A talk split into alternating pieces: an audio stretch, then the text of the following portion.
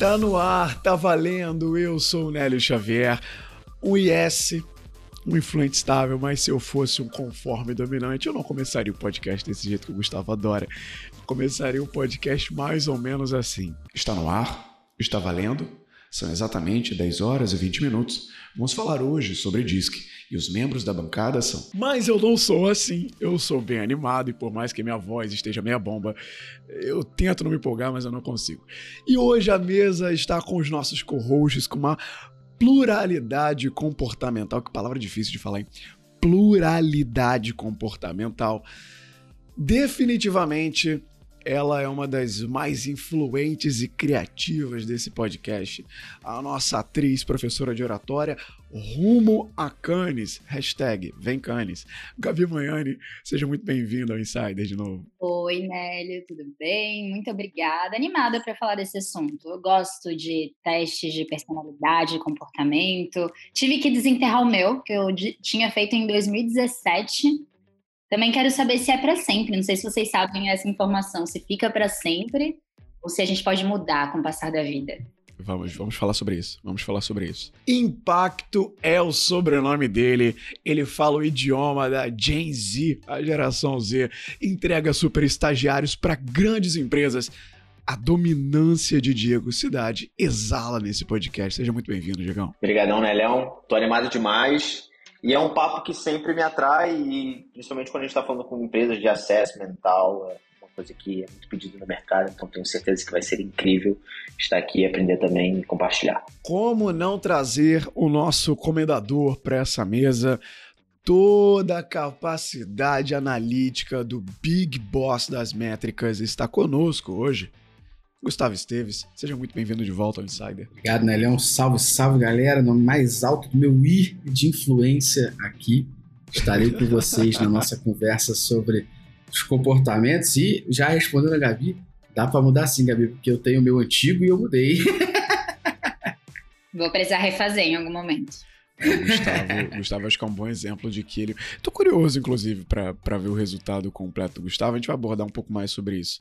Eu não costumo fazer isso, mas antes de eu dar o gostinho da pauta, acho que eu nunca falei sobre isso aqui no podcast, até por isso a gente tá fazendo só com a mesa, porque temos pessoas de comunicação aqui, mas eu também, eu não uso muito esse argumento de autoridade. Eu falei com a Marília outro dia. Eu sou consultor DISC, formado pela Entalent, e dou aula de DISC também no Clube da Fala. Eu, inclusive, inclusive, vou apresentar isso aqui no podcast hoje. Criei um método chamado GPS comportamental que facilita as pessoas a identificarem o perfil do outro para criar mais conexão. Então, dou aula do tema, enfim, acabo que consigo falar sobre o tema, então foi até mais fácil montar a pauta de hoje para incluir aqui a, mesa, os co-hosts. E para você que nunca ouviu falar, dominância, influência, estabilidade, conformidade é o acrônimo que forma a palavra DISC. Então hoje a nossa mesa vai se aprofundar nessa conversa sobre o DISC, que é uma ferramenta de autoconhecimento que além de te ajudar a entender melhor o seu comportamento, ela pode te transformar, como eu falei aqui atrás, num GPS comportamental, como eu gosto de dizer, deixar você mais persuasivo. Afinal, não existe uma forma única da gente se comunicar com todo mundo, de persuadir todo mundo. As pessoas são diferentes, são muito diferentes. E é na compreensão dessas diferenças que reside a chave para uma capacidade persuasiva sem igual. Então vamos para essa pauta de hoje.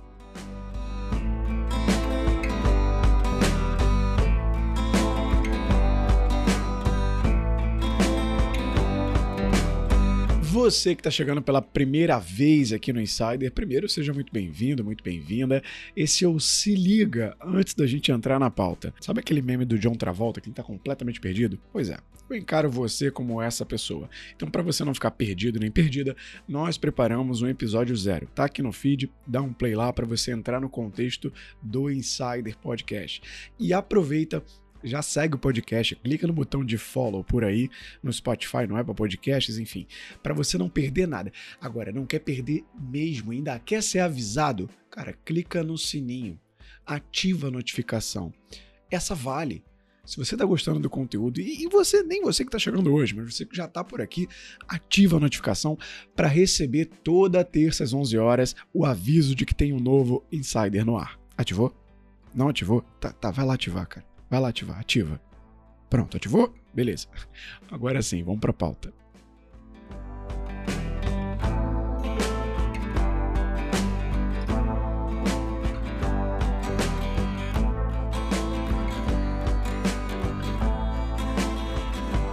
Eu não sei se vocês já ouviram falar sobre o criador do disco, o Marston, William Marston.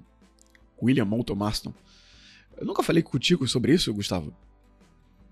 Se falou, cara, não lembro. O cara, esse cara, que era o psicólogo, ele criou a teoria diz que através de estudos do comportamento humano. Ele era um psicólogo, criou uma teoria lá na década de 20. E esse cara também, ele era um inventor. Ele inventou o teste de pressão ansiolítica, tem um nome bonito lá, que é a base do polígrafo. Sabe, o detector de mentiras? Exato. É, ele que foi. Ele tem um histórico aí de ser mulherengo e tal, de ter, ter tido de poligamia, Olha, Nélio vários chegou, amantes. Não, mas calma, isso é a base para uma outra informação. Ele foi analisar a vida do cara real. Não, mas olha, não, mas por que, que eu tô dizendo isso? Porque esse cara, agora a tua cabeça vai explodir. Ele era quadrinista. E ele, a partir desse poliamor dele, criou a personagem da Mulher Maravilha. Que loucura! A Mulher Maravilha foi criada muito pela imagem das amantes dele para simbolizar cada um dos quatro perfis do disque. Caralho! O laço da verdade da Mulher Maravilha. O laço da verdade é a representação da invenção dele, do polígrafo.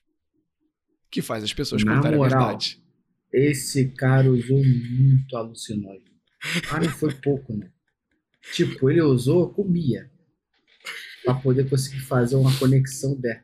Ele, ele criou a Mulher Maravilha com um Puta codinome. Charles merda! Moulton. Homem, Mas ele é o criador. Loucura isso, olha. né? Puta, tinha que, alguém tinha. Ainda bem que ninguém avisou pra esse maluco que o cogumelo que ele comia não era cogumelo comestível. Era alucinógeno. Porque tem senão a gente não tinha tudo isso. tem noção Que cara, que a. Mulher Maravilha tá envolvida com o disco. Michael, a Mulher Maravilha tem que estar na capa desse episódio, viu? Dá o teu jeito. A Que Mulher Maravilha tem que estar na capa desse episódio. Cara, o cara vamos lá. cogumelo achando que era champignon. Então vamos lá. Eu quero saber de vocês. Eu quero jogar primeiro aqui no colo da Gabi, mas aí o Gustavo depois pega o mic. O que, que vocês entendem do, disque? Como vocês já usaram o disque na vida de vocês? Enfim, vai lá, Gabi. Olha, para mim o disque foi mais a título de curiosidade, no lado mais prático, tá? Eu ainda não entendi como que eu posso aplicar na minha vida. Inclusive, depois eu quero entender melhor essa conexão com a comunicação. Mas acho interessante que, que tenham vários lados nossos, e agora entendendo que ela pode ser modificado com o passar dos anos, faz todo sentido. Porque realmente a gente muda a maneira como a gente reage ao que acontece na nossa vida, ou como nós lidamos com outras pessoas. Total, total. Não tem.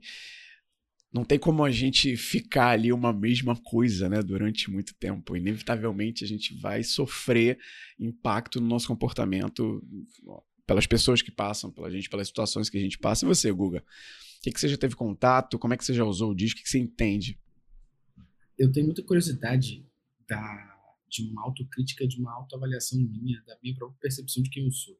Então eu tento o tempo todo olhar os atos que eu faço, esse cacete. Eu sei que eu tenho um problema muito sério de aceitação das pessoas. Eu quero, eu, eu- quero que as pessoas gostem de mim, sabe? Mas em certos momentos eu vou tomar decisões que vai fazer todas as pessoas não gostarem. Então eu tento fazer uma autorreflexão sempre de quem eu sou. Eu acho que o disco ajuda muito isso, né? Então até trazendo a pauta que a Gabi falou lá no início, é dá pra mudar. E antes de eu empreender, antes de eu empreender, antes de eu estar na Métricas há oito anos aí, eu era estável, conforme, dominante e influente. Mentira. Que isso, cara? Sério? É, e hoje eu sou totalmente oposto. Eu sou influente, dominante, estável e conforme, estável e conforme, queridinho. Lá. então mudou pra caramba. Assim, minha maior parada é influência. Depois dominância e estável conforme nos clientes era maior. E conforme. Porque eu tava numa empresa há muito tempo. Quando eu fiz, eu já tava dois anos e pouco na Compra Fácil. Então eu tava, tipo, estável, porque eu era muito bem quisto lá dentro, fazia as coisas muito bem como eu queria, conforme, tipo, tô numa posição que me deixa no status quo, muito tranquilo, e não tentava influenciar ninguém, né? Era muito dominante, eu também porque minha posição não permitia que eu fosse. Hoje, é, eu tô ao contrário, né? Eu sou mais influente e dominante aqui. E acho que a influência é, é não só pelo fato de você ser professor, pelo fato de você gravar podcast e tal. Acho que a influência vem também pelo, pela, pela missão que talvez a, a gente tenha na Métricas Boss, que é chegar em mais pessoas para fazer as pessoas tomarem decisões com menos achismos mais dados. E a gente tem que usar essa influência. E a dominância, também não acho que eu sou uma pessoa que vai impor as minhas decisões, impor o meu, meu pensamento. Não vejo dominância dessa forma. Eu vejo a minha dominância no sentido de eu ser rígido quanto à minha opinião frente ao que eu explico para as pessoas. Porque a quantidade de, de, gente que eu lido no digital que só quer analisar os dados quando são convenientes fazem com que eu tenha uma dominância de mostrar que essas pessoas estão erradas não mude a minha maneira de pensar, porque elas estão erradas e eu tenho que fazer elas entenderem o meu ponto. Então eu sou influente e dominante, acho que para persuadir melhor as pessoas do que eu faço e do que eu ensino de como é importante para eles. Porque eu não vejo eu sendo dessa forma na minha vida pessoal, por exemplo. Sacou? Acho que na minha vida pessoal eu sou, eu sou um pouco diferente, mas ali acho que eu atuo mais dessa maneira. E aí, para mim, o, o principalmente agora que eu refiz ele no PS30, é, para mim foi bem legal entender o comparativo da última vez que eu havia feito, de como que eu mudei, como é que a minha posição e a forma como onde eu estou hoje, a maneira que eu atuo hoje para o mercado, como que me fez mudar quem eu sou, porque não adianta, eu não poderia ser um professor e talvez uma pessoa referência na minha área sendo dominante, sendo estável e conforme, sacou? Tipo, eu ia chegar para uma empresa e ia falar assim, poxa, mas como é que estão os seus dados? A empresa não analisa. Eu falo, ah, então tudo bem, não posso fazer isso, né? Eu tenho que falar, não, você tá maluco? Como é que você não analisa? Você tá Pleno maluco? 22, tu tá analisando... Pleno 22, tu tá analisando o dado baseado no teu dedo apontado, meu chapa? Sacou? Então, acho que isso mudou um pouco a forma como eu Fez lidava, sentido. com quem eu lidava, né? Total, total, cara. E assim, como a gente está apresentando aqui, a gente ainda vai dissecar um pouco melhor cada um dos perfis e desdobrar os diferentes usos dessa ferramenta. Agora, é nítido que é uma ferramenta de autoconhecimento, para que você consiga se conhecer melhor, mas, mas, não é a única. Antes até de aprofundar, por exemplo, eu quero trazer. Eu já fiz. Eu faço o disco uma vez por ano há três anos. Isso, há três anos. O meu não mudou muito. O meu não mudou muito. Teve pequenas alterações, mas nada muito significativo. Depois eu o meu vou explicar um pouco melhor. 10 anos, né? Que eu fiz. então é, mudou eu... muito porque, né? Não, 10 anos atrás. 10 anos, uma década, né, meu amigo? Se não tiver é. mudança. O meu não mudou muito, mas além, além do disc, vale dizer, foi até um, um pouco antes, uma outra prática de autoconhecimento que eu comecei a fazer, não, não foi, não vou falar que foi sozinho, porque foi muito por influência, foi meditação o ato de meditar, para mim, me ajudou a me conhecer melhor. Me ajudou a ter um, um, uma lente diferente para olhar para as coisas, sabe? E também foi muito útil. Ah, não no quesito de, ah, Nelly, você meditou e entendeu qual era o seu comportamento no disco? Não, não, não isso. Mas meditar me ajudava a me autoconhecer. Além disso, algumas, algumas leituras que eu fazia tem um livro, cara, que eu quase sempre referencio, igual o Gustavo, ele fica falando do como metir com estatística, fica falando daquele outro cara lá que eu esqueci o nome, o Avinash Kaushik, ele fala direto desse cara. Tem alguns livros que me marcaram muito, e O Poder do Subconsciente, do Joseph Murphy, me fez olhar para dentro, me fez criar a prática do jornal que eu já falei por aqui, que é uma escrita que eu faço há mais de mil dias, que foi para mim um baita exercício de autoconhecimento que me ajudou a me encontrar melhor internamente, até para me expressar melhor externamente. E aí eu quero saber de vocês também. É, Gustavo já entregou o perfil dele, a Gabi pode entregar o seu perfil, e quero entender se vocês têm outras formas de se autoconhecer, além de, por exemplo, usar uma ferramenta dessa como o DISC. Vou só pegar uma palavra muito rápida antes da Gabi, só para fazer um exemplo para a galera que está ouvindo. Você viu como, como, querendo ou não, o Nery demonstrou uma influência aqui? Ele, eu falo tanto do livro como Tico Estatística da Vinesh Kaushik que ele já sabe de cabeça, possivelmente os ouvintes do Insider também, né? Com certeza, já falou mil vezes. Bom, eu não sei os meus últimos dois. Eu sei que eu tenho mais influência e o segundo é dominante. Porém, eu lembro que quando eu apliquei o teste, a pessoa que me, me fez o, o retorno, que escreveu o relatório, ela disse que achava muito estranho que eu não tinha lado planejador, porque ela observava muito isso em mim na prática. E daí ela ficou, ué, é, enfim, o, o, teste não deu isso, aí a gente conversou sobre, até queria ver agora como que seria. Mas o que eu faço para me conhecer melhor hoje é yoga, que eu considero uma meditação em movimento. Legal. Você Legal. também tem que respirar, pensar, tem muito de é, absorver os, os sentimentos que você tem naquele dia, de racionalizar também algumas coisas. Então, para mim, a yoga é muito autoconhecimento. E quem segue a Gabi já deve ter visto no feed dela de vez em quando ela com umas poses meio. Cara, como é que o corpo dela consegue fazer esse tipo de coisa? Mas eu tenho curiosidade, sabia, em fazer yoga. Eu tô. Muitas pessoas já, já fizeram, já falaram. Eu ainda vou, ainda vou fazer yoga qualquer dia. E você, Guga? O que, que você tem como é, prática de autoconhecimento? Pô, essa parada da meditação, acho que eu já fiz umas cinco ou seis vezes só. Eu com minha esposa junto.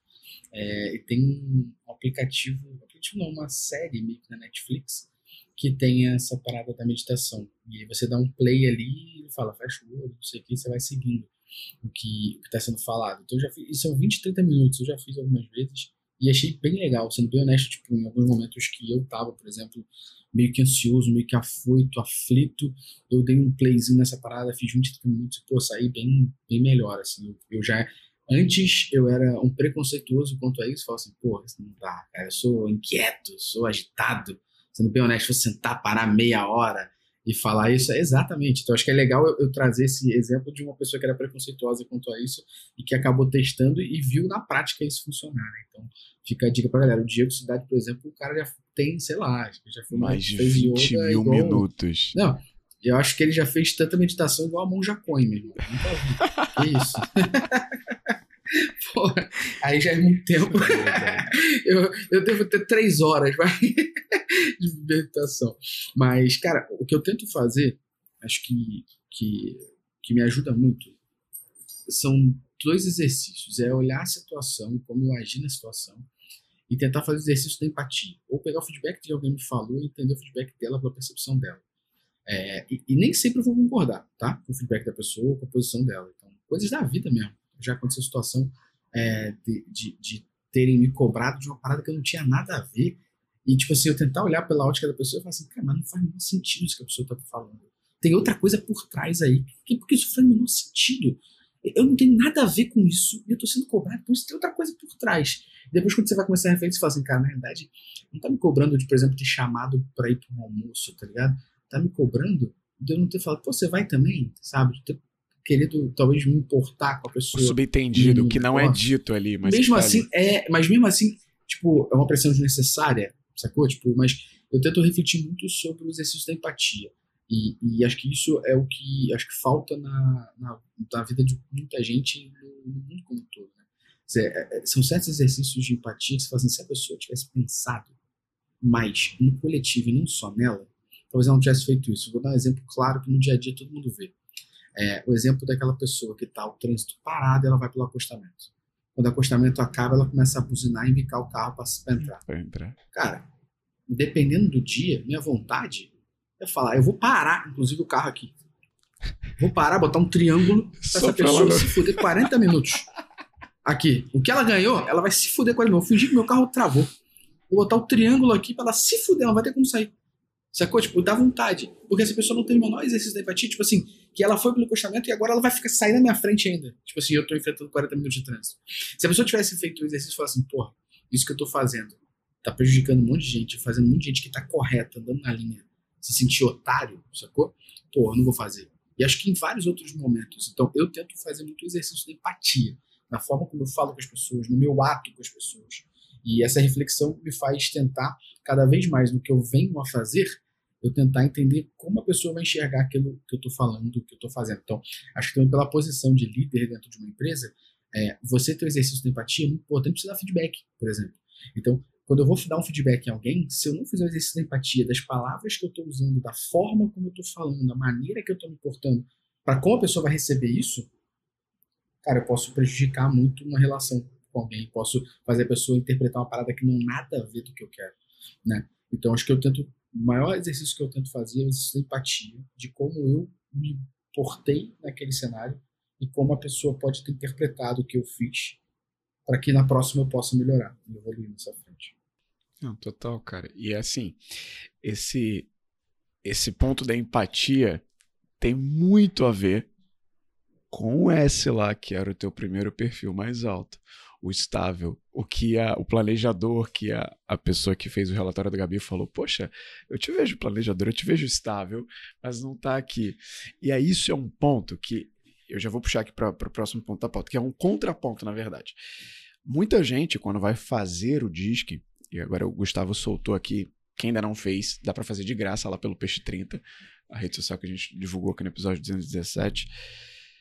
As pessoas, quando vão preencher o questionário, elas preenchem como elas querem ser e não como elas são.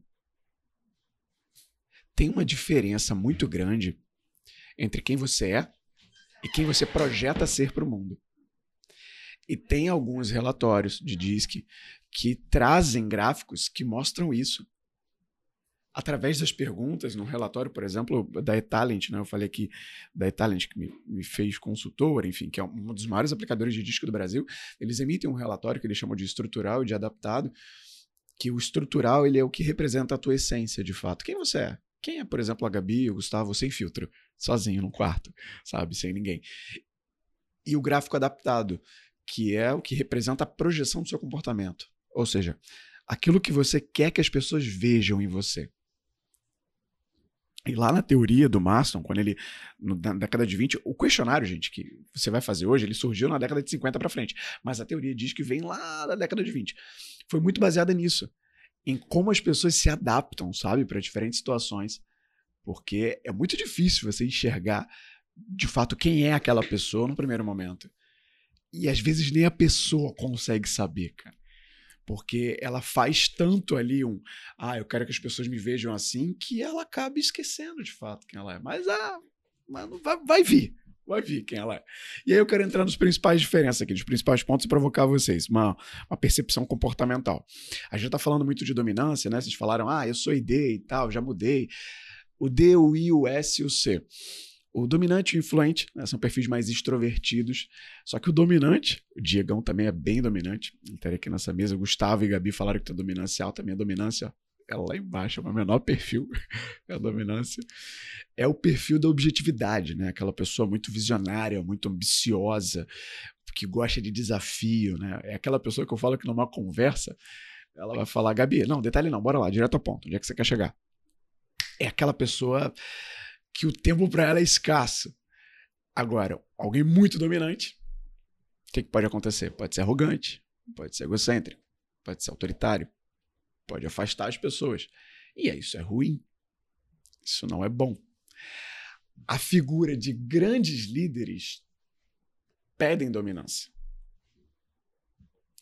Por quê? A figura do líder, né, de tá preparado para encarar desafio, de ser pioneiro, de controlar a situação, o dominante gosta de controlar a situação, ele exerce uma dominância maior. Olha o Gustavo aí. Olha a Gabi também. Os dois aqui lideram equipes, tem, tem pessoas abaixo de si e de fato precisam exercer mais essa dominância. O Gustavo justificou isso. Agora, vocês conseguem identificar pessoas dominantes perto de vocês? Eu acho que tem, tem certos momentos assim, é que você falou um pouco, né? Às vezes você olha uma pessoa muito dominante, aí você consegue ver na é, aqui no Rio, falam, muitas vezes que é muito dominante fala que a pessoa é um pavão, né? Ah, é um pavão. Tipo, né? Aqui no Rio tem sinônimo é, da pessoa que é muito dominante, um pavão, que quer, quer chamar a atenção de todo mundo. Ela faz, ela acontece, ela tá ali. É autorreferência. Exato. Então, eu, tipo, né? é, exato, dá pra, dá pra gente ver. E, e é engraçado porque o Nélio sabe bastante de disco e, e, foi engraçado isso, porque já tiveram alguns episódios que passaram aqui do Insider, que o Nery falou assim, cara, sabe por que aquela pessoa se abriu tanto naquele episódio? Eu falei, porque aquela pessoa é mega dominante, é mega influente, você usou essa forma de falar com ela é, e fez ela se sentir mais tranquila aqui no Insider e falou mais do que a gente queria até. Soltou coisas que a gente não pensava que ela não ia falar, e eu nem sabia disso. Eu assim, que bom. Mas algumas pessoas você percebe é, pelo ato dela, né? Você falou um pouco de gente arrogante. Nossa, eu detesto. Então, na hora eu já consigo perceber. Eu já me faz, não tenho a menor vontade de estar próximo, entendeu? Por exemplo, eu já sei na hora ali. E, e o que você falou também da, das pessoas dominantes, eu acho que é, é muito legal as pessoas entenderem, e a percepção da Gabi também vai ser legal para ela também ter dominância forte. É, dominante não é uma pessoa que vai falar, é do meu jeito e foda-se. Não é desse sentido. Mas a dominância por você ser líder em muitos, muitos, muitas frentes faz com que você tenha a necessidade de mostrar para as pessoas o caminho errado, mostrar para as pessoas a maneira de ser correto, mostrar para as pessoas o prazo que elas têm que entregar, cobrar em cima disso e você não andar tanta a, a aresta ali para a pessoa poder fazer. E, exemplo, você estava falando um pouco de, da pessoa dominante aqui, é, no, no 30, minha tomada de decisão é mais racional e minha velocidade é rápida. E isso, para mim, é o que faz um, um dominante muito forte. E, e para mim, isso não é um, talvez um, um, problema de alguém que é arrogante. Na realidade, cara, você tem tempo. Você é líder. Você vai, a Gabi fala com um zilhão de cabeças. Se ela demorar muito tempo a tomar uma decisão e ela entender todo o aspecto da decisão dela e esperar que isso aconteça, ela tem mais 70 decisões para tomar. Então, em muitos casos, vai ter que ser mais rápido e mais, mais racional, né? Total, total. Eu queria entender de ti, Gabi, como é que você imagina ou como que você faz para criar conexão com o dominante? Eu tenho um caso que eu estou lidando agora num projeto. Um caso. E quando uma pessoa é muito dominante, eu estou imaginando alguém que está indo para esse lado mais excessivo mesmo. É uma pessoa ultra objetiva, uma pessoa ultra ambiciosa eu tenho um pouco de dificuldade de lidar, porque eu gosto de criar essas conexões, apesar de ter dominante ali no começo, eu imagino que alguma coisa mudou mesmo no meu disco, porque eu já tenho um pouco mais de dificuldade quando eu não tenho tempo de conversar com a pessoa, de entender. Por exemplo, hoje em dia eu valorizo muito quem começa uma reunião de um jeito mais lento, criando mais conexão, entendendo o momento onde a pessoa está. Eu acredito que até já dei esse exemplo em algum podcast bem antigo, mas eh, uma pessoa que trabalhava comigo me dava esses, às vezes, balde de água fria, porque eu chegava muito objetiva, querendo já resolver, e aí a pessoa falava: E aí, Gabi, como é que você está chegando hoje na reunião? E sempre era um choque de. Cara, faz tempo que alguém não me pergunta isso, como que eu estou chegando na reunião? Deixa eu pensar, como que eu. O que, que eu fiz hoje, o que, que eu fiz essa semana. Isso criou uma conexão tão grande com essa pessoa que o nosso trabalho foi muito melhor juntos. Então, voltando ali para o dominante, uh, eu vejo é, que, por exemplo, eu tenho esse lado bem objetivo e, e racional também.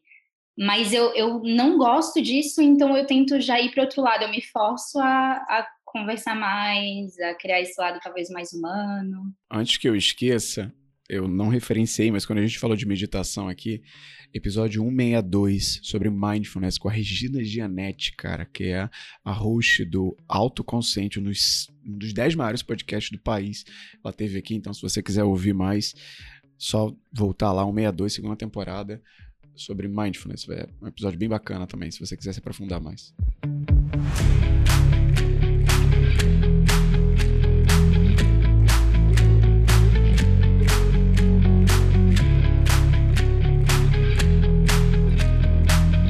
Não tem como a gente falar de disque sem falar do quê?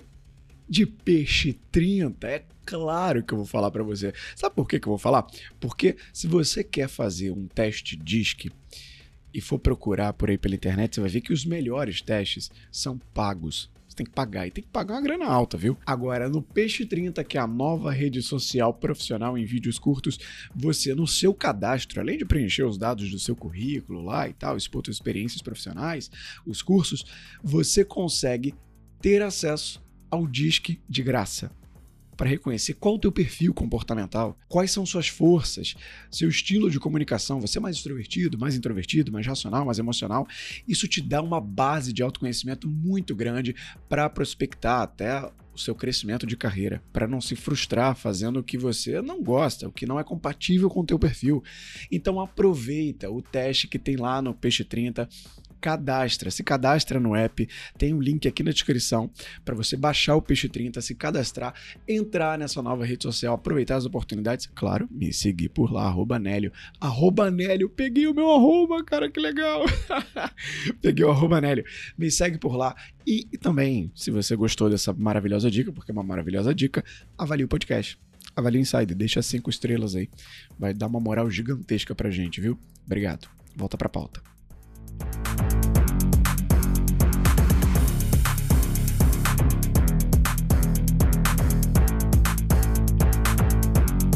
Diegão, a gente estava falando aqui um pouco mais sobre os quatro. A gente começou a falar sobre a dominância, enfim, características e de como que a gente lida com outra pessoa dominante para conseguir se conectar e até persuadir ela. Quero ouvir você. Você que é uma figura mais dominante, como é que você lida com outros dominantes no teu dia a dia? Eu, eu fico muito naquela pega. Eu, eu até falo isso muito com a galera que faz dinâmica de processo seletivo, que é uma dor de vários universitários e tal. Que às vezes a galera quer se sair na frente do outro, né? Achando que, tipo, ah, vou ter um posicionamento de líder, vou ter uma coisa assim, então a pessoa sai querendo falar e atropelar os outros. E aí eu falo, cara, eu falo assim, cara, ser líder e ter essa posição de dominante é saber colocar os outros para cima também no momento que tem que ser colocado. E claro, quando você tiver a oportunidade de falar, se posicionar, perfeito, você vai falar. Então eu sempre instigo a galera a, fazendo muito para esse conceito de processo seletivo. Sempre alguém perguntar e você tiver a oportunidade de trazer uma dúvida, traga, pergunte, se posicione, mas saiba que você precisa ouvir. Então, por eu ter uma característica, uma característica de ser bem observador, eu observo para depois eu entender aonde eu posso me posicionar. Então, eu não tento sair atropelando ninguém, eu fico bem de boa. Eu tento ser meio que não, aquele, a gente até conversou uma vez naquele podcast de dar carteirada, nada. Eu fico muito na minha. Se tiver um momento ali que eu possa dar uma carteirada, eu possa me posicionar, e aí eu vou dar. Mas até então, eu vou ficar na minha. Assim, se ninguém me falar nada, eu fico de boa. Mas eu sempre, mas é isso, eu sempre vou perguntar, eu sempre vou falar. Então teve um dia lá que eu fui no evento, é, no Conar, e aí botaram a gente para falar com o presidente, com todo mundo. Ah, quem tem alguma pergunta? Silêncio da porra. Eu falei, é óbvio, tem uma pergunta. Aí, pum, Geoxicidade, Academia do Universitário, aí eu, pum, pergunto. Então, eu sempre vou tentar me mostrar ali, mas com, com humildade, de forma gentil, sem querer atropelar alguém, sacou? Sim, sim, total. E ó, você estava falando disso, a gente gravou agora na segunda-feira, a gente está gravando esse podcast numa quarta-feira, enfim, dois dias atrás, a gente gravou um podcast sobre neurociência aplicada à comunicação e aplicada ao marketing. Enfim, aconteceram algumas polêmicas lá, porque falaram, ah, neuromarketing não existe, já uma doutora em neurociência, e ela estava falando, ela teve um momento do episódio que ela falou sobre neurônios e espelho. E muita gente fala sobre espelhamento, né? Sobre você espelhar o outro. E existe uma parte aqui dentro da cabeça, tá? Para resumir, eu não vou conseguir explicar fisiologicamente, como ela explicou, claro, que de fato tendencia a nós a espelharmos outra pessoa e a buscarmos uma conexão. Isso que o Diego tá falando, eu busco ouvir, eu busco entender o lado da outra pessoa. Agora, quando tem uma oportunidade, se eu tiver que me posicionar, eu vou lá e me posiciono. Se ninguém fez pergunta, eu vou lá, levanto e pergunto. Isso é dominância. Porque o perfil estável, o perfil conforme, que a gente não, não tocou aqui um pouco mais a fundo, não faria isso. Não levantaria a mão para perguntar. Ele ouviria e guardaria. Porque a dominância tem esse ponto de querer se destacar, de ser autorreferenciado. E aí, para eu passar aqui para a influência, a gente passar para os demais, tem. Eu uso muita analogia da escada para explicar como você lida com diferentes perfis, que é o seguinte: imagina que o topo da escada, que é onde você quer chegar, é a persuasão. A gente quer persuadir, a gente quer direcionar o outro, a gente quer ter poder de convencimento. Só que para persuadir, o degrau anterior dessa escada é criar conexão. Não dá para eu persuadir a Gabi, o Gustavo, o Diego, se eu não me conecto com eles. Se eu não crio o tal do rapport, que é uma palavra até de origem francesa, alô Gabi, que vai para a França, né, que significa estar em sintonia, se adequar, falar a língua do outro. Só que o degrau anterior a criar conexão, o que, que é? Conhecer o outro. Eu não me conecto com a Gabi, nem com o Gustavo, nem com o Diego, se eu não conheço o outro. Se eu não entendo ali como que a Gabi se comunica, como que o Diego se comporta, sabe? O que, que eles gostam. Se eu tenho essa capacidade de leitura, de interpretar isso, eu me conecto mais fácil. Só que não adianta eu também conseguir ler e interpretar os outros se eu não passo pelo degrau zero, que é o autoconhecimento, que a gente começou o episódio falando sobre isso. Você se conhecer, saber qual o teu potencial de fato de comunicação, quais são suas fortalezas, o que, que no teu comportamento é favorável para criar essa conexão. E eu costumo dizer que o DISC, que é o que a gente está abordando aqui, é o elevador. Né? Ele te leva lá para o topo mais rápido para você subir e chegar lá na persuasão. E eu expliquei isso de uma forma bem influente, que é o próximo perfil, porque quem estava vendo, se isso aqui for para um corte, viu que eu fiz vários gestos, várias caretas. E eu quero deixar para Gabi, e na verdade somos todos influentes aqui na mesa, né? A maioria dei todos, todos ir lá no alto. Mas, Gabi, o que que você. o Gustavo está mostrando no livro aqui na tela. O que que você entende pelo influente? Como criar conexão? Você consegue trazer algumas características aí do que você já percebe do I? Eu vejo uma pessoa influente como alguém que faz parte do, dos perfis mais extrovertidos, então alguém muito comunicativo, que se preocupa em entender a outra pessoa também, mas que não tem problema em pegar um pouco do centro das atenções quando for necessário. Então eu vejo nesse sentido. E complementando o que o Nélio falou antes, tem uma pesquisadora que eu gosto muito de de referenciar, que é a Daria Kuss, é uma pesquisadora do, da Inglaterra, e ela fala sobre como a gente precisa entender profundamente os valores da outra pessoa antes de tentar convencer. Porque se a gente bate de frente com o valor da outra pessoa, ela simplesmente não escuta. Então, primeiro a gente precisa entender quais são essas motivações, o que, que leva a pessoa a acreditar naquele ponto de vista, e não só fazer ela engolir o nosso jeito de ver a vida, porque isso não funciona. Então, só para já deixar aí um complemento. E, então, o influente eu vejo assim, é aquela pessoa que gosta de, de conversar, que se preocupa com o lado humano.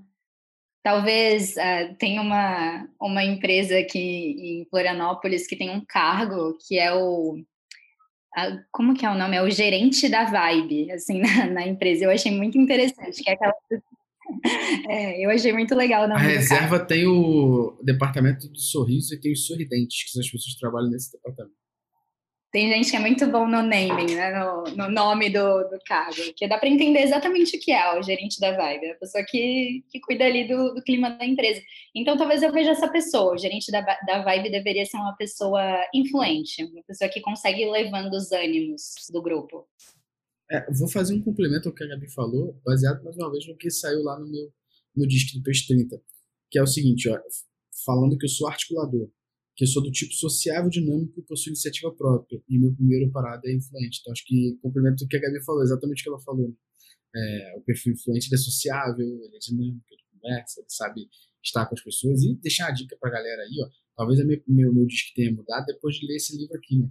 Que é Como Fazer Amigos e Influenciar as Pessoas então, esse livro também é um livro que é playbook legal aí para você conseguir entender como é que você melhora o teu rapport, como é que você pode influenciar as pessoas a, decisões, a suas opiniões. Dale Carnegie, sim, sim, sim. Já citamos ele. Inclusive, dá para fazer um playbook sobre ele, né?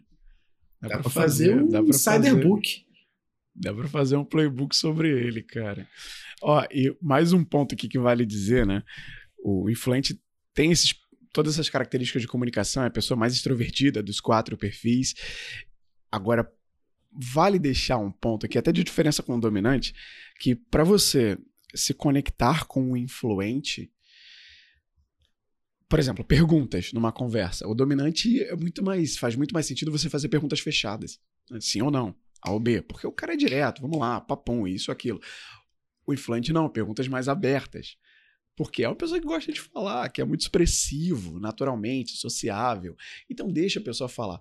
Agora, se tem um ponto, eu ouvi isso, cara, eu ouvi isso há quase quatro anos atrás, um instrutor de disco me falando, isso nunca mais saiu da minha cabeça. A pessoa influente, por quê? Porque o meu perfil mais alto é influente, eu tenho 95% lá na escala e é o topo da influência. É aquela pessoa que quando tá falando contigo, vai pedir para você olhar para ela. Sabe aquela pessoa que fala, ah, olha para mim? Que quer uma prova de atenção? É o influente. Porque ele gosta de falar, só que ele gosta de saber que gosta o outro de sentir tá que é apreciado. Exato. Então, como usar essa informação a seu favor? Dê provas de escuta a gente falou algo, os três aqui, os quatro já falaram sobre a importância de ouvir. Nesse ponto, se você consegue parafrasear, dar uma prova de escuta, por exemplo, se eu acabar agora a minha fala e alguém aqui pegar o Diego Gustavo falar, Nélio, entendendo o que você disse sobre tal, tal, tal, tal, tal, o que, que ele faz? Ele me dá uma prova, Nélio, eu tava te ouvindo, viu? Eu tava te dando atenção. E isso para mim fala, pô, legal, ele tava me ouvindo, sabe? Isso pega o influente você coloca o influente na tua mão quando você faz isso. Eu não deveria nem estar tá falando sobre isso aqui, mas é um ponto muito favorável. O influente gosta de saber que tem atenção. Chamar pelo nome. Eu me identifico com isso. Eu já deixei de voltar em médicos porque eu senti que a pessoa não estava me ouvindo. Então, ah, não, eu senti que a pessoa não me ouviu muito, mas como é que eu vou saber disso? Talvez ela não deu uh, esse retorno de escuta. A prova, exato, exato. tem uma mentora que se chama Paula, Paula Caldas. Ela já trabalhou na Falcone, foi da Uber, aí ela ficou como head do, de todas as startups do Work Labs, que é incubado pela WeWork. Ela até voltou para o Uber, já está um tempo lá. Sabe o que ela fazia, que era magistral, aprendi com ela, que eu faço isso em todas as reuniões de venda, que sempre que ela estava me dando uma mentoria e eu terminava de falar, ela falava assim, posso validar o que, que você falou? Aí ela vinha com todas as anotações dela e ela ia tintim por tintim validando o que eu falei. Aí eu faço isso hoje com os clientes. Então, quando eu estou ouvindo o prospect ali e ele fala, eu posso só validar o que você falou? É a mesma coisa. Aí eu valido e o cliente, pum, tá tudo certo. Eu falei, ah, beleza. E aí eu dou sequência. Então, a estratégia é linda, maravilhosa. Não só para o influente, claro, mas, eu, cara, eu já faço com todo mundo agora essa parada, sacou? E uma coisa que eu faço, Diego, eu faço isso que você fala, só que eu já aviso a pessoa, assim, ó, diz que eu não vou olhar para baixo é porque eu tô anotando, tá? Porque é, dependendo é da pessoa que você tá falando, ela vai falar, pô, a pessoa tá olhando para baixo toda hora, não tá me dando atenção. Sim, você já deixa avisado que você tá anotando, isso ele leva mais ainda, pô, a pessoa já vai anotar o que eu tô falando, isso aí você é um sinal positivo, é um sinal de atenção. E, tentando tangibilizar pra galera, o Diego falou do Work Labs, me lembrou da série We Crashed, né? Que é a série que tá na, na Apple, Muito boa. que é baseado num que é baseado num podcast chamado We Crash. essa série hoje de manhã. Foi, é. Pô, assiste logo, né, Leão? Pelo amor de Deus. É. Caraca. Não, e eu só quero. Deixa eu aqui. Antes de eu falar da, antes de eu falar da série relacionada ao disco, eu quero só elevar aqui a, a máxima potência, que é uma série baseada num podcast We Crash, que é um podcast da Wonder. E se alguém não conhece a Wonder e tá ouvindo o podcast, gosta do podcast, pelo amor de Deus, vai ouvir a Wonder e conhecer tudo que ela faz. Existe um podcast da Wonder, inclusive, chamado Guerras Comerciais, que é o meu podcast é bizarro na vida. Né? E eu falo Cara, ele o tempo todo. Porque eu sou um fã que se tivesse Pô, adesivo. Wonder, paga nós, Wonder, pelo amor de Deus. O Wonder paga nós. Faz um collab logo. É, e, e o Crashed é baseado no podcast. Isso é surreal, você tem noção? Tipo, uma série que é baseada no podcast. Mas enfim, é, o Aidan, que é o cara que, que é o, era o CEO do WeWork, ele é tão influente e tão dominante, e o sócio dele é tão estável e conforme, que mesmo ele fazendo merda o tempo todo, ele consegue influenciar o cara e consegue deixar o Migs lá, tipo, deixar ele tomar a decisão que ele quer, sacou? Então, tipo, isso é legal porque você consegue ver exatamente o perfil de sociedade, onde uma pessoa é muito influente e dominante, a outra é muito conforme e estável, como é que ele, tipo, faz o que quer e o outro só descobre depois, e aí ele é tão influente que o cara não fica nem puto. Vale a pena também para analisar por essa ótica. Cara, eu vou ter que assinar a Apple TV Plus, porque já tem três séries. Cara, deve ter um mês grátis, eu... três meses grátis. É, Tava esse mês e... grátis lá e o. E nada contra o Diegão, nada aí, porque eu sei que ele foi acelerado pelo Work Labs, mas eu lembrei disso porque ele, ele só faz o Work Labs para poder aparecer de uma forma tecnológica. Não tem nenhum não é, por trás. É bizarro, é bizarro. Não, mas não é que deu merda aqui, né? Não tem nem é, mais no lógico, lógico. Lógico. Missão pra lá e olha lá. Olha, vou aproveitar que antes da gente migrar, já que eles falaram de nomes, né, de empresários aqui, influentes e tal, a gente não citou alguns nomes, mas, por exemplo, exemplos de figuras públicas que são dominantes, influentes, dominantes. Steve Jobs era muito dominante, tinha um D muito alto. Donald mas Trump chegava a ser babaca, né?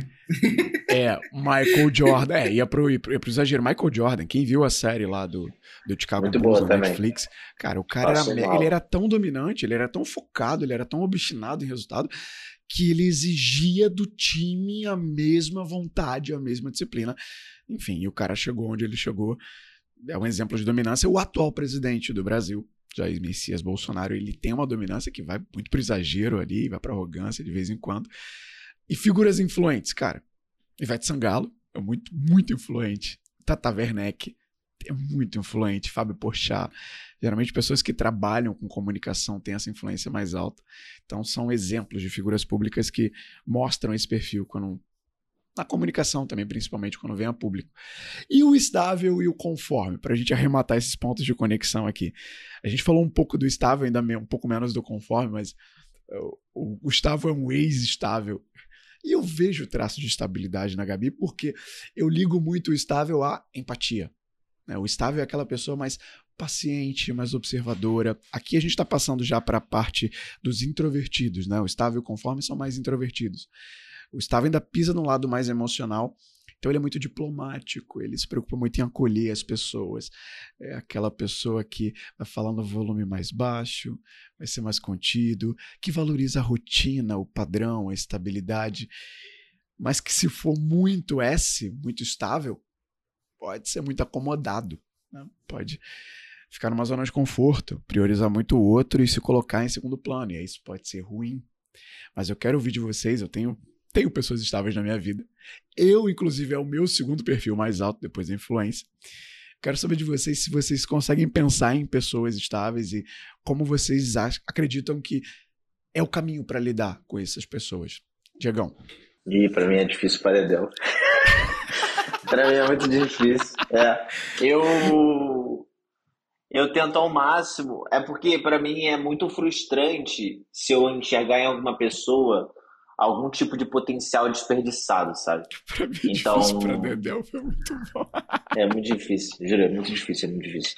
Então, assim, é, é, o que você falou, se de fato a pessoa não tiver o S muito alto no sentido dela estar acomodada, beleza, e eu respeito o máximo ali. Mas eu juro pra vocês, é bem, é bem complexo para mim lidar com uma pessoa que parece que tu tem que empurrar ela pra, em alguns momentos, sacou? E e é muito, é muito complexo, eu juro pra vocês, assim, tem, tem conversas que eu tenho, assim, é, que eu falo, cara, eu não consigo entender, juro pra vocês, eu tento eu estudar, procurar, mas eu, tem coisas que eu não consigo entender de uma maneira tão clara. Então, é, agora sobre, aí é aquela questão, eu sinto que essas pessoas, elas precisam, na minha visão, é, de mais atenção, é, de uma escutativa mais apurada com elas, para a gente conseguir tentar direcionar ou ajudar. Às vezes as pessoas não precisam de direcionamento, só precisam que a gente escute, né? É... E é isso, mas que... o que me incomoda mesmo é só se a pessoa entrar no ponto de, tipo assim, se importar com o que os outros falam de uma maneira que te paralisa. Ah, me importo. Tem gente que se importa tanto com os outros que, de fato, deixam de executar alguma coisa, né? E, e eu não, não, concordo, eu acho que tipo, é justamente. Teve uma vez que eu, que eu fiz um, uma parada de coach, e aí o cara falou assim: é, Ah, se alguém te falar que você tem potencial, toma cuidado no sentido que isso pode ser uma crítica. Porque se a pessoa falar assim, pô, você tem um baita potencial, né? Pô, significa que você não está utilizando, ainda não alcançou o teu potencial máximo. Então, tipo assim, meu irmão, tu tá aí com. Teu pé tá no freio, tira a porra do pé do freio, sacou? Então, eu fico sempre pensando nisso, assim. Tá, beleza, eu tenho potencial, tá, então o que, que eu tenho que fazer para poder alcançar? O que, que eu tenho que imprimir de velocidade? E como eu imprimo o máximo de velocidade que eu puder, é, é complexo quando eu vejo alguém reclamar ou alguma coisa do tipo, sendo que você não está imprimindo nenhum terço do que você poderia, sabe? Mas é isso. É quase um desabafo, né? Mas é porque para mim é complexo mesmo. É muito complexo. Cara, e, e, o dominante é o oposto ao estável. Se a gente for colocar extroversão e emoção, dominante é, é razão, extroversão aqui, introversão e emoção.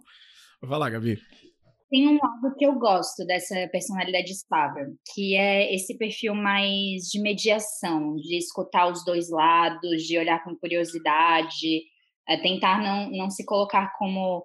Pelo menos é, essa é a visão que eu tenho, tentar não se colocar como certo sempre e tentar pensar assim: e se eu tiver errado sobre esse assunto? Então, vou olhar para um aspecto, vou olhar para o outro, vou ter curiosidade genuína em entender os outros, as outras pessoas conversando comigo. Então, nesse aspecto, eu gosto. Para mim, o grande dilema da minha vida é entender o meu lado extrovertido e introvertido. E como eles conversam e como às vezes eu tô mais para um lado e mais para o outro. Então, em alguns aspectos, eu me identifico com o estável. Só que quando o Nélio falou ali da rotina, daí quebrou para mim. Eu sou a pessoa que, cara, eu não consigo seguir uma rotina muitas vezes. Então, acho que é aí que eu perdi o estável no meu disque. O influente fala mais alto que o influente é mais flexível, quer mudar as coisas, quer, sim. Total. Será que o estável é menos criativo? O estável, ele é mais imaginativo, assim, separando as características. Ele é, mais contemplativo. Sabe? Ah, do que, que cria. Exato, exato. É, é mais, é, é mais idealista, é mais contemplativo. o influente ele também pisa do lado emocional, né? O D e o C são mais racionais, o I e o S são mais emocionais. Só que o I ele é mais da ação. Ele é mais flexível. O S não. Ele é mais o planejador, né? No, no outra ferramenta, no outro assessment que você fez, inclusive. Primeiro, acho que o importante para a galera entender é que tipo, é o balanço, né? Acho que é nunca você ser muito um nem muito outro, é você tentar fazer. E aí, acho que um exercício que as pessoas podem fazer quando fizer o seu próprio disco é, poxa, tá muito discrepante uma coisa aqui. Como é que eu posso fazer para deixar essa coisa não tão discrepante, mais balanceada com outra? Que ações eu posso tomar? O que, que isso poderia me deixar mais estável, mais conforme? Mas sem reduzir a minha influência e minha dominância, sabe? Mas balanceando isso. Acho que é um exercício que as pessoas podem fazer. Acho que é uma, uma, uma ponto legal. E aí, fazendo exatamente um, um balanço aqui, não estou filosofando e nem é, desabafando, mas quando eu fiz há 10 anos atrás meu disco que eu era conforme e estável, cara, eu acho que é uma questão de cultura, ambiente e vida, sabe? É, da onde eu venho, é normal você arrumar um emprego e você fazer tudo para manter o teu emprego. E, cara, agradece que você tem emprego e tá ganhando dinheiro. Ponto. Então, lá atrás, quando eu tinha 16, 17 anos que eu trabalhava, cara, eu, eu não julgava o meu chefe, o dono da empresa, chegar e falar assim: ó, oh, preciso que você venha sábado ajudar a carregar umas caixas da mudança. Mas eu não trabalho nessa porra dessa função. Mas ao mesmo tempo, meu conforme eu estava, eu falava assim: meu chefe tá mandando carregar caixa, se eu não carregar, eu perder meu emprego. Deixa eu carregar a porra da caixa aqui para não perder meu emprego. E isso, a minha família, a minha vida, amigos e tal, era todo mundo na mesma parada. Eu sempre tive um comichão de, de não querer fazer as coisas do mesmo jeito e tal. Então, acho que surgiu de mim mesmo, de uma inquietude, sabe? É, que fez eu correr outras coisas. Então, uma coisa que eu sempre fiz em algumas empresas depois de um tempo era escrever três objetivos que eu tinha com aquela empresa. Por quê? Porque eu tinha que ter um objetivo, senão eu só estava vivendo trabalhando naquela empresa. Então, por que, que eu tô lá? Qual o objetivo que eu quero com essa empresa? Pessoal sabe? E alcançável. Quando eu alcancei, foi muito engraçado, eu fiz isso inicialmente na compra fácil. Quando eu alcancei meu primeiro objetivo, que era me tornar analista sênior, eu alcancei isso em um ano. Aí eu fui criar mais três objetivos. Aí eu virei supervisor de uma área. Aí eu criei mais três objetivos. Aí agregaram mais uma área comigo. Aí eu criei, eu falei, não tem mais objetivo aqui. Troquei de empresa, fui trabalhar na líder. Escrevi três objetivos. Alcancei dez meses os três objetivos que eu queria. Troquei de empresa, fui trabalhar numa agência. Alcancei os três objetivos, conquistei o que eu queria. Falei, vou empreender, não tem meta. Né? A Métricas não surgiu com uma vontade de aprender, mas acabei saindo porque eu queria fazer outra coisa.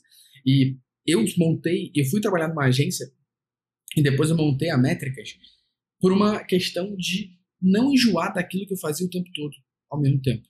E eu falo isso pro meu time, eu falo assim, sabe qual a diferença de você trabalhar hoje numa consultoria e você trabalhar numa empresa? Aí a galera fala, por quê? Eu falei, porque aqui de manhã você tá vendo a pizza da Domino's. À tarde, você está ajudando o Médicos Sem Fronteiras a aumentar a doação. E no final do dia, você está ajudando uma instituição a vender mais matrícula. Sabe qual é a diferença se você trabalhasse só em uma dessas? Tu ia ver isso todo dia, a mesma coisa. E o teu objetivo é ser igual todos os dias, é pelo mesmo motivo. Então, isso fez eu querer ir trabalhar na agência e fez eu depois pensar na consultoria, que eu falo assim, cara, eu tô de saco cheio hoje, sei lá, a gente tinha uma, uma empresa de lingerie, pô, tô vendo um calcinho cueca, sacou? Depois, à tarde, eu vou ajudar uma empresa a vender mais curso. E no final do dia, eu vou ajudar uma empresa a aumentar os views do YouTube. Porra, três coisas diferentes no mesmo dia, não enjoei. E aí, se eu olhar essa reflexão que eu fiz aqui agora, lá atrás, quando eu estava nessas empresas, porque eu tenho agora, não me assusta eu ter trocado de conforme para estável para influente dominante, sacou? Pela, pelo aspecto que eu mesmo provoquei em mim, né? E a posição que eu tenho hoje. Então, acho que isso é uma, uma parada de as pessoas fazerem, diz que olharem e tentarem executar em cima do, do que você está fazendo, como você melhora, como você evolui, como é que você balanceia isso. Cara, eu ainda vejo conformidade em você. vou te dizer o porquê. Eu vou já já entrar no, no conforme, porque a tua raiz é uma raiz analítica, cara. Você tem. Você, quando vai falar, você quer deixar muito lógico para as pessoas. Você elenca, você organiza suas ideias muito bem. E você desencadeia isso, às vezes até usando numeral. Isso é uma forma muito conforme de entregar. De, depois percebe, percebe isso. Mas deixa eu voltar para cá para arrematar o estável, que é o seguinte. É, vale deixar muito claro, agora eu vou ser bem conforme também para falar desse final do estável. No teste lá que eu falei que eu fiz, tem, tem um teste aqui no Peixe 30 que a gente já falou, mas o, o teste que eu fiz pela Italent que eu venho fazendo, ele te dá o gráfico, ele te dá a porcentagem no gráfico. Gente, ninguém é uma coisa só. Né? Todos nós temos um pouco dos quatro, como já foi mencionado por aqui. Tem um ou dois perfis que predominam no nosso comportamento, que falam mais alto. Isso é comum, a gente já entregou os nossos perfis aqui. Eu estou com dois IDs e um DI, e eu sou o IS aqui. E aí, sendo bem conforme, no gráfico que eu acompanho, acima de 85%, né, você vai de 0 a 100%. Acima de 85%, você entra numa zona que a gente chama de zona excessiva. E é só se você estiver nessa zona excessiva que as características do seu perfil podem ser destrutivas para você. Então, assim, eu só quero deixar o alerta aqui. Não é que a pessoa é estável, ela vai ser morta ali, né? Ficar naquele marasmo. Colocar sempre. Não, não é, não é isso. Tem características positivas nos quatro e características destrutivas nos quatro. Eu entreguei aqui que minha influência está em 95%. Cara, o que é ruim no influente 95%? Eu posso ser prolixo, falar demais, passar do ponto. Ser inconveniente porque ele propõe intimidade para as pessoas. Imagina, eu conhecendo a, Gab a Gabriela hoje, fala: E aí, Gabizinha, tudo bem? O influente faz isso. E aí pode ser inconveniente, cara. Aí, sabe? Mas então todo paulista é influente, né? Porque todo paulista é. E aí, Diga? Oi, Gá! Oi, Gu! Tô rindo de nervoso, eu faço um pouco disso. Isso pode ser ruim também. Isso não é legal, cara. Você querer propor intimidade. Às, às vezes pode ser inconveniente dependendo do perfil que você está lidando. Então, só quero deixar claro isso, e aí eu vou migrar, né? Só citar alguns exemplos. Cara, sabe quem sentou nessa mesa aqui e tem um perfil estável? E é um, uma baita líder? Luísa Helena Trajano. A Luísa, o perfil dela é SD. É, não, o Rufino é I estourando. É IS, é IS o perfil do Geraldo. A Luísa é SD. É um perfil um pouco raro. Porque o S e o D se contrapõem. Mas o S fala alto. A Michelle Obama, o Papa Francisco, são perfis mais estáveis. São pessoas que, quando vêm a público, prioritariamente você vai ver um discurso do nós. Né? O estável ele coloca muito o todo, o nós, o coletivo. Tem uma fala mais mansa.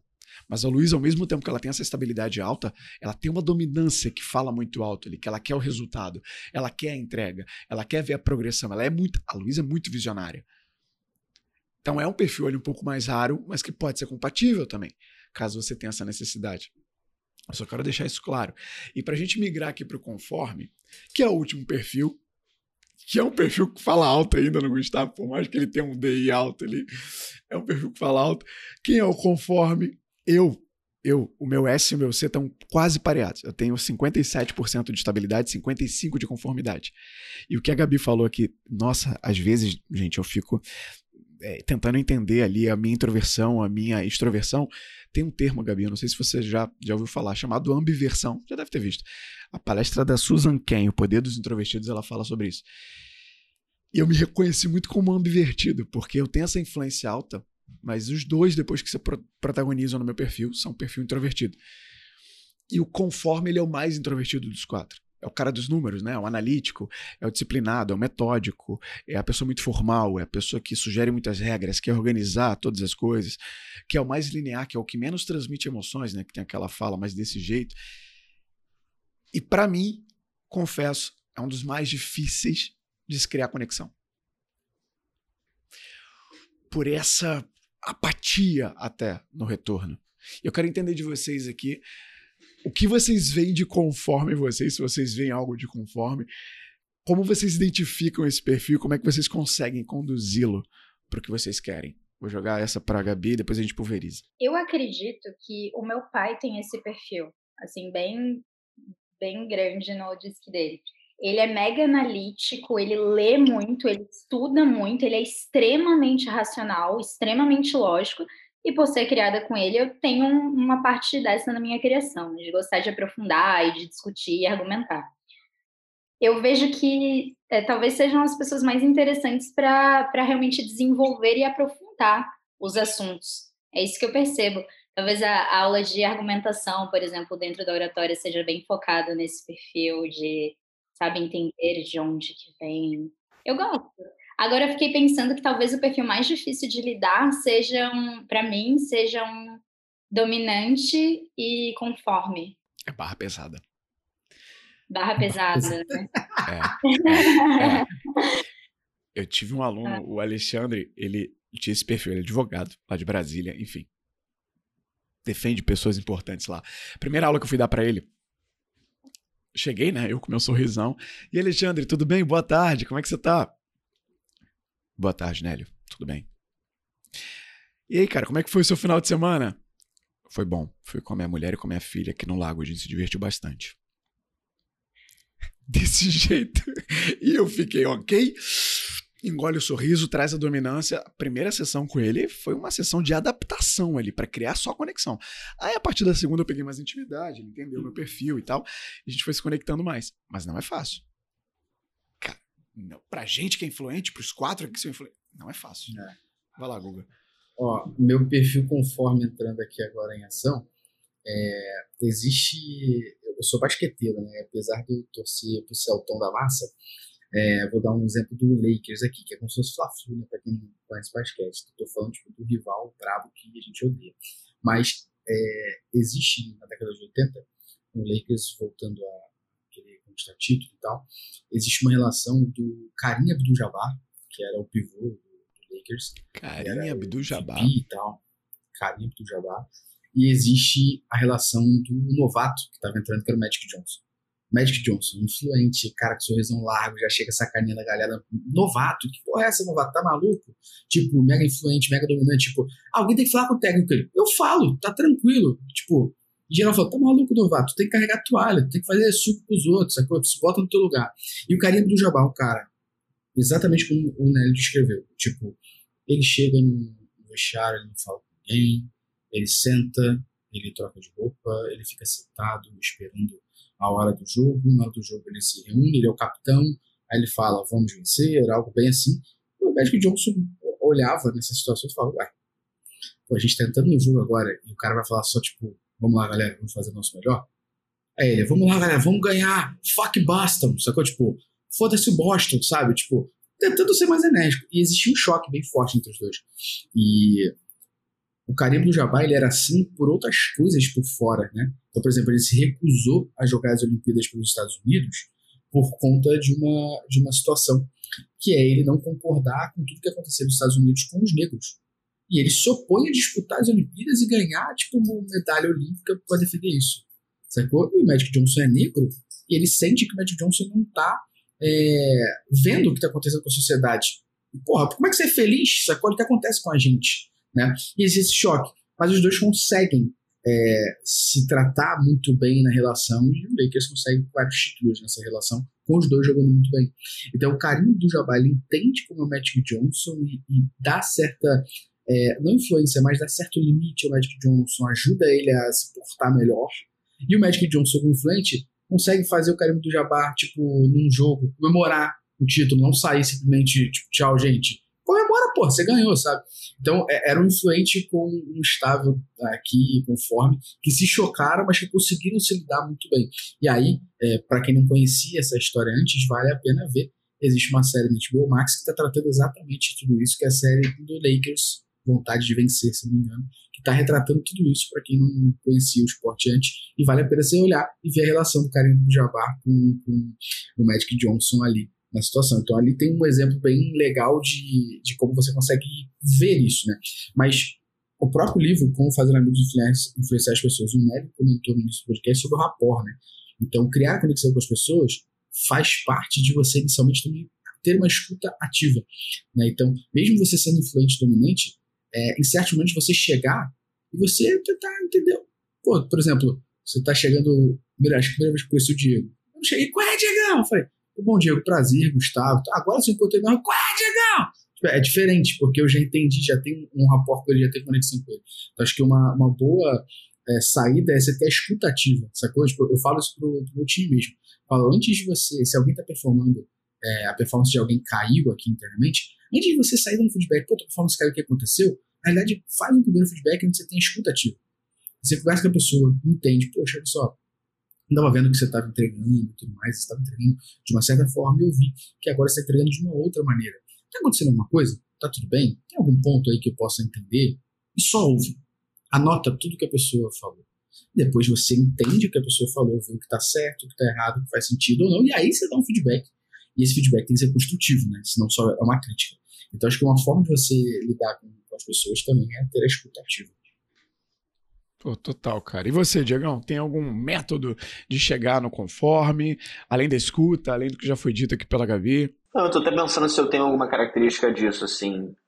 Eu sei que eu sou autodisciplinado, eu, eu sou organizado, eu tenho as rotininhas, mas eu não. Mas, por exemplo, não me afeta sair da rotina em algum momento, entendeu? Mas para falar com o pessoal. Minhas rotininhas, muito bom. Eu tenho minhas rotininhas, é muito bom, né? Minhas rotininhas, toda. Vai olhar, vai olhar a vida toda planilhada do Diego. o cara tem o QA, o cara tem o QA do relacionamento. Então, pronto. Não, é, mas é mais para não, não ter retrabalho depois, entendeu? É, mas não, não sei, assim, conforme eu lido de maneira planejada, assim, até porque trazendo até para a empresa as coisas são tem planejamento, eu, eu, não, eu entendo que as pessoas não gostam de que as coisas surjam noite, da noite para o dia, testes emergentes, resolve isso. Então, eu tento sempre lidar de maneira geral com todo mundo, com as coisas minimamente planejadas, para ninguém ser pego de surpresa.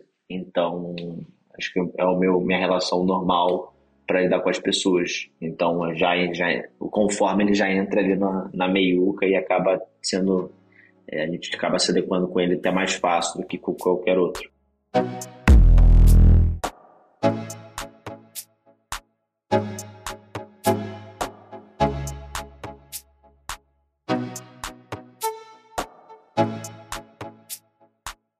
Momento pause você está ouvindo muita coisa sobre disco, a gente acabou de dissecar aqui os quatro perfis, como criar conexão com cada um deles. Tua cabeça deve estar tá fervendo por aí. Responde pra gente. Pergunta simples hoje, hein? Pergunta simples. Tá no Spotify? Arrasta a tela e responde. Você sabe qual é o seu perfil comportamental no Disc? Se sim, conta pra gente. Se não, já dei a dica, né, para você ir lá no Peixe 30 descobrir qual é. Mas se sim, conta aqui pra gente qual é o seu perfil comportamental. A gente quer saber um pouco mais do perfil da audiência do Insider, então não custa nada, arrasta a tela para cima no Spotify e digita I de influente, D de dominante, C de conforme ou S de estável.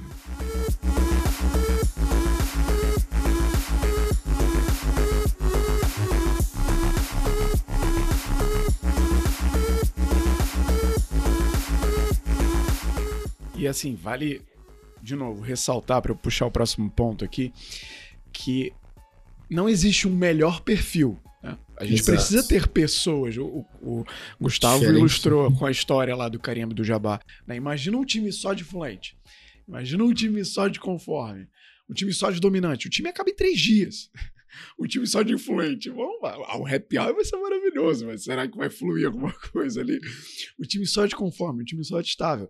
Então, o ideal é você conseguir até mesclar entendendo essas características, não só para você se conectar com cada pessoa que você vê pela frente, mas as pessoas que têm por perto de você. Isso é importante também. E aí eu quero desdobrar um, um ponto aqui para a gente enlaçar a pauta, que é de métodos de seleção. O DISC também ele é muito utilizado em RH de empresa para você ter essa lente, esse filtro de será que esse candidato ele é compatível com essa função, com essa vaga? Assim como eu falei, não dá para você ter um time só de D, só de C, só de I, só de S, você tem que mesclar. Eu queria entender, os três aqui já passaram, ou o Diego ainda mais, né, Diego? Porque Diego tem a U, que faz isso, é o job dele. É, acho que não eu tem ninguém entender, melhor para iniciar esse papo, né? É, eu queria entender como que vocês usam, se usam o disco ou não, ou esse essa base, essa premissa comportamental para escolher pessoas, para preencher funções que estão perto de você. Diego, puxa aí, a gente pulveriza para Gabi e Gustavo. É, hoje a gente usa aqui, há bastante tempo, a gente sempre usou o MBTI. Uh, ah, basicamente pela sua usabilidade ser mais amigável. Então, o que a gente usa aparece lá protagonista, cônsul, ativista e tal. Então, tem os, os 16 perfis lá macros e aí a galera se sente mais à vontade de preencher e tal. É... Mas é muito bizarro, assim. Como a gente está falando de estágio, é muito mais, digamos que mais simples do que contratar funções é, mais sêniores, né? Então, a gente se preocupa muito no, no comportamental, na história da pessoa, no que, que ela está ali se propondo a fazer e qual é o seu background de correr por fora correr por fora que eu falo é, tipo, não só depender da faculdade, tipo, o que você está fazendo por fora. Então, que é uma pessoa... Eu, como se uma pessoa fosse insatisfeita, né? Que ela sabe que se de fato só, só que a faculdade entregar, ela não, ela não vai conseguir chegar no onde ela quer chegar com certeza. Então, a gente acaba tendo um processo de triagem aqui, baseado nessas, nessas questões comportamentais, que hoje, como eu já faço há tanto tempo, é muito engraçado, né? Mas meio que você olha para aquele perfil, você olha para aquelas respostas e você já sabe mais ou menos onde encaixar e se faz sentido ou não para a vaga, né? Então, é igual o médico, pô. É, conversava, eu trabalhei, estagiei com um médico e ele brincava falando sério, que ele falava assim, cara, eu pego o exame laboratorial da pessoa, eu converso com ela, eu sei exatamente qual é o problema dela, para onde ela está indo, o que, que vai acontecer com ela. Porque eu já fiz isso tanto tempo que, meu irmão, eu já tenho uma total noção do que, que vai acontecer. Ele fala assim: eu sei quando a pessoa tem a chavinha que vira ou que aquela chavinha não vai virar. E eu ficava assim: caralho, imagina, um dia, tipo, ter essa noção assim de tipo o que, que vai acontecer ali, se a pessoa vai para frente ou não vai, porque ele olha para os exames, olha para o contexto, olha para o passado, olha para frente e aí ele provocava isso sempre. Então é uma coisa que eu sempre fico pensando e como a gente quando a gente passa a ter uma empresa e a gente tem que lidar muito com pessoas, tem que entender de pessoas, tem que efetivar, tem que demitir, tem que não sei o que, você fica o tempo todo com essa, com essa formiguinha de tentar entender as pessoas, de ter a escutativa. Eu sempre fui observador, passei a ser mais ainda. Então, é isso, assim, o processo. E a gente, exemplo rápido também, a gente trouxe o, o Fábio Martins, ele é nosso head de operações, que é ele que está rodando os processos seletivos e treinando todo mundo. O cara tem mais de 15 anos de RH, tipo, já contratou gente para um dedel. Então, é mais louco ainda, porque o cara tem uma noção bizonha, porque por causa da experiência. Por causa da experiência. É, eu ia falar um. Não, eu ia primeiro zoar a Gabi aí, viu, Gabi? Então, aquele médico que você falou que você não quis ir era esse médico do Diego, né? Ele não precisava nem olhar pra você, ele já sabia exatamente. Viu? Nem ele nem precisava olhar. Não precisava nem olhar pra você, Gabi, ele já sabia exatamente o que ele ia fazer, né? é, mas, pô, eu, eu acho que eu nunca usei o DISC para contratação das pessoas. Talvez por ser uma empresa pequena e não ser uma empresa de tantos anos, gente não contrata em massa, né? Como as empresas que o Diego lida ali, né? Que acaba contratando tipo, bastante gente. É, mas o que eu tento fazer, é, e aí acho que é, que é legal, dentro da, daqui da, da empresa, dependendo da área que a pessoa vai atuar, existem coisas que a gente vai ter que entender como ela atuaria, né? Então, eu não preparo a pessoa para isso, porque se você prepara antes a pessoa para isso, ela pode chegar com resposta pronta, igual o que o Nery falou no início do disco, que a pessoa marca o que ela gostaria de ser, não o que ela é, de fato, né? não tão honesta. Então a gente cria cenários e fala para a pessoa na hora. Então, por exemplo, estou fazendo nesse momento o processo seletivo para duas vagas para área de conteúdo e gramétricas. As pessoas vão para a segunda etapa agora, na segunda etapa vão apresentar uma parada. Elas não estão esperando nem um pouco que durante é, esse momento eu vá fazer quatro perguntas para elas que não tem nada a ver com o que eu pedi para elas trazerem naquele momento. Mas eu quero saber a saída delas. Para mim existe uma parada que só dá para descobrir desse jeito que é para mim uma skill pouco, pouco difundida no mercado, mas que faz com que muita gente consiga ser muito boa no que faz, que é uma skill chamada sevirologia, que é o ato da pessoa saber se virar. Então isso aqui você só sabe, só consegue testar na hora. Então eu, eu crio quatro perguntas para entender como é que vai ser, lógico, perguntas mais tranquilas, como é que a pessoa daria com tal situação, e outras é tipo assim, bate pronto, vamos lá, se acontecesse isso, aquilo, aquilo outro, o que, que você faria? Beleza, vou dar um exemplo aqui. Exemplo que a gente contratou recentemente uma assistente para o nosso time. Uma pergunta que a gente fez para ela, que ela foi muito bom, muito bom, foi o seguinte, ó. Você tem duas analistas que estão em reunião. A sua, sua head, ela não está disponível. Só que um cliente pede um relatório para você. O que, que você faz? Ela, vou marcar uma, um call de 15 minutos para entender o máximo de informação que o cliente quer e vou fazer. Você virou. Ela falou, vou esperar as analistas. Teve uma pessoa que respondeu: Ah, eu faria um call com o cliente para entender as coisas, esperaria as analistas saírem da reunião, ou a minha gerente está disponível para conversar com ela como eu entrego isso. Se virou. Tipo, ela vai esperar de qualquer forma. A outra não falou: ah, eu pegaria um call de 15 minutos eh, com perguntas bem objetivas para alinhar o máximo do briefing que eu quero, e com isso eu conseguiria fazer o relatório. Pronto. Caralho, é essa pessoa que eu tenho que contratar.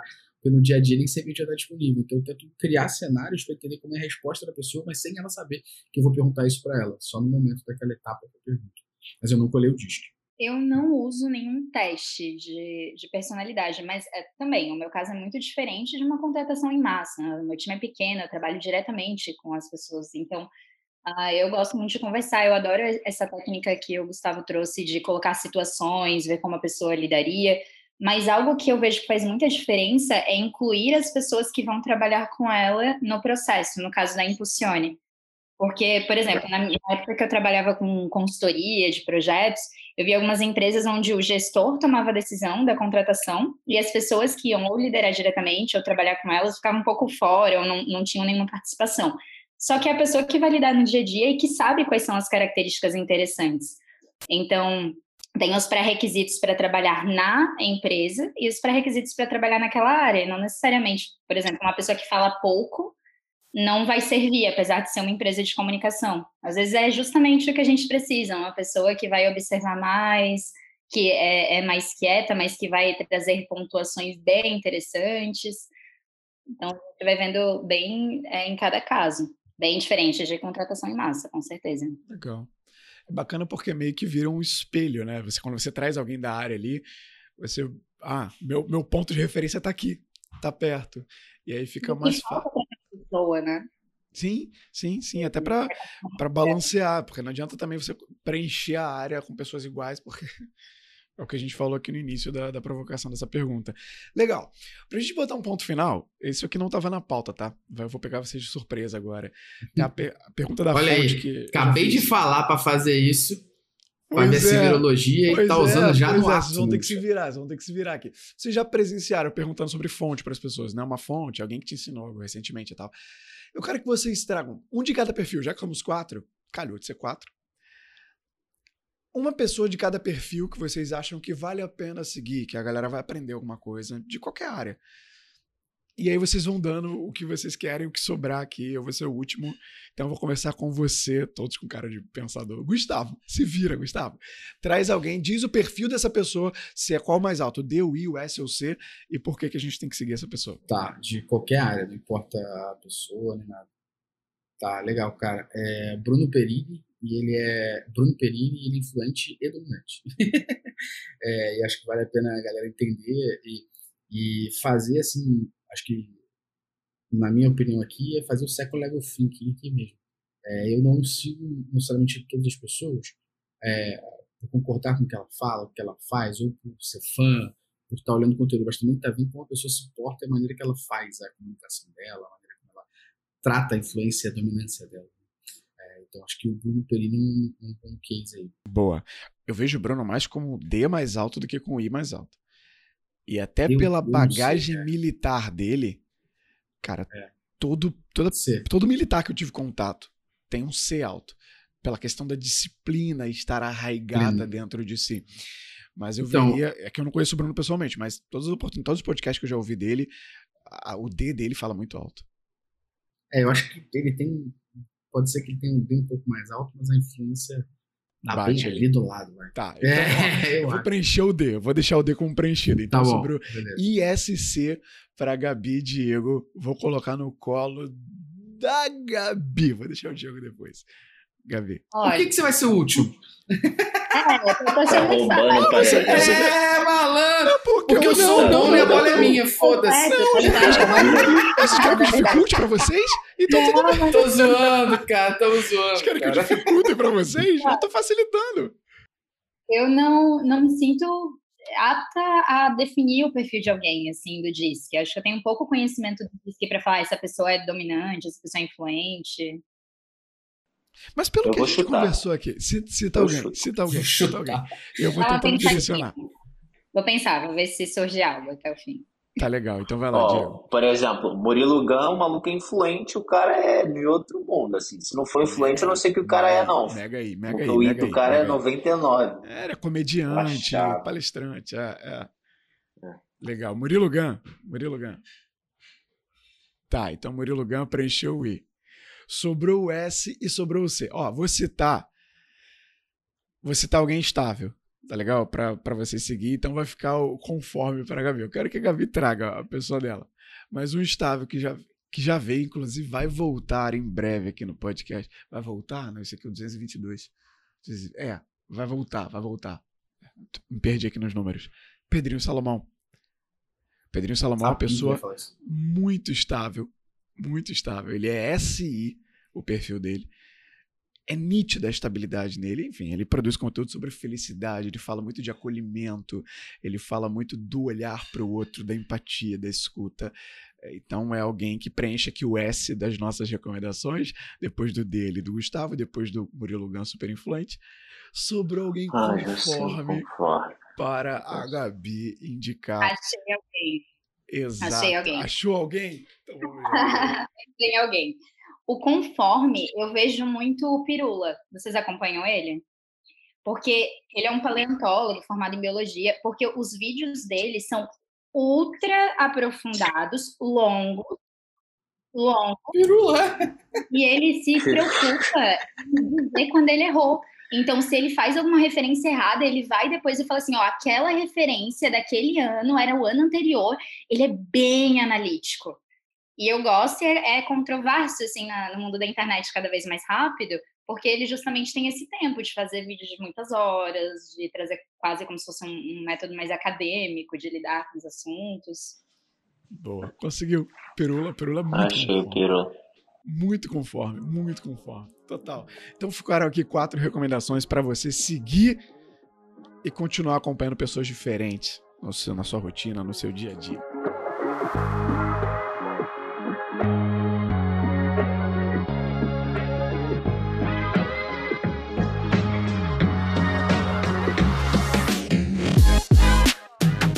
Vamos aos créditos do episódio 222. Produção e roteiro, Nélio Xavier é comigo. Edição de áudio é com ele, o mago da edição, Gabriel Matos. Capa é feita por Maicon Moura, nosso ilustrador. Marketing e social, Bruno Mello, Elizabeth Gradida. Apresentação nas vozes de Nélio Xavier, Gustavo Esteves, Gabi Manhani e Diego Cidade.